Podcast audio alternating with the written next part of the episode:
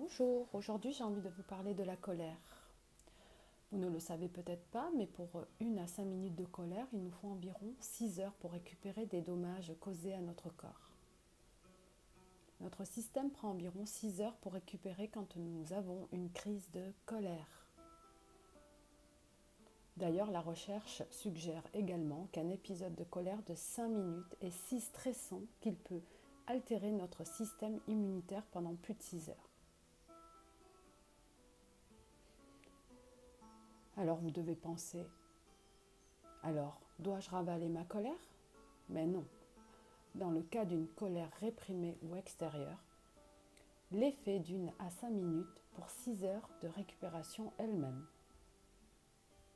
Ce dont nous avons besoin, c'est d'apprendre à cultiver des habitudes qui équilibrent davantage nos réactions aux événements et à mieux se connaître pour savoir ce qui nous met en colère, ce qui nous fait mal. Avec ces connaissances, nous pouvons changer nos réactions à la recherche d'exercices qui renforcent nos vies, notre manière de réagir, en cultivant de nouveaux comportements qui nous apportent plus d'harmonie et de bien-être. La colère et la haine peuvent être dirigées contre vous-même ou contre d'autres personnes, mais de toute façon, vous perdez lorsque vous permettez à ces choses négatives de prendre le dessus.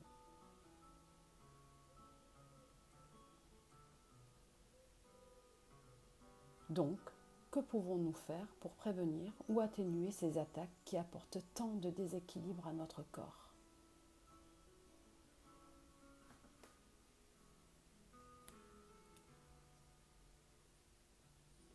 Quelques conseils.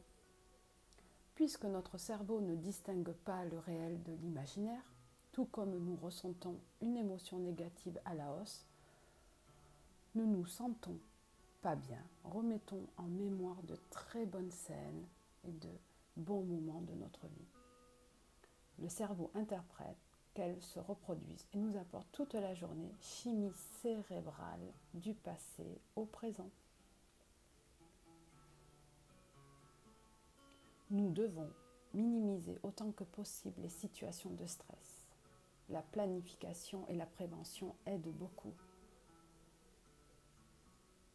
Exercez-vous à avoir des émotions positives telles que l'empathie, la gentillesse, l'amour, la compassion, l'optimisme en cultivant dans notre cerveau et chez les gens autour de nous un jardin plein de fleurs. En ne cultivant pas la peur, la plainte, la colère, la négativité, c'est comme ça que vous empêcherez les mauvaises herbes d'envahir ce jardin.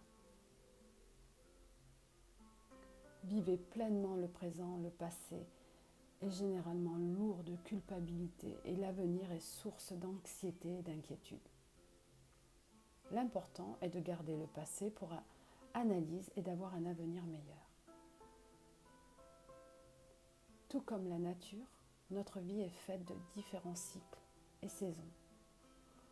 Lorsque nous apprenons à comprendre et à respecter cela en nous-mêmes, non pas avec une acceptation soumise, mais en tant qu'habitude produisant des résultats. Tout change en nous et autour de nous. Lorsque nous regardons en arrière, il est très important que nous soyons fiers du chemin parcouru. Nous pouvons être empathiques, gentils, extrêmement solidaires, mais nous ne devons jamais oublier que nous sommes la personne la plus importante dans notre vie. Faites de vous votre priorité pour être beaucoup plus serein, sereine et plus heureux, heureuse. J'espère que vous pourrez vraiment changer et être beaucoup plus heureux, heureuse.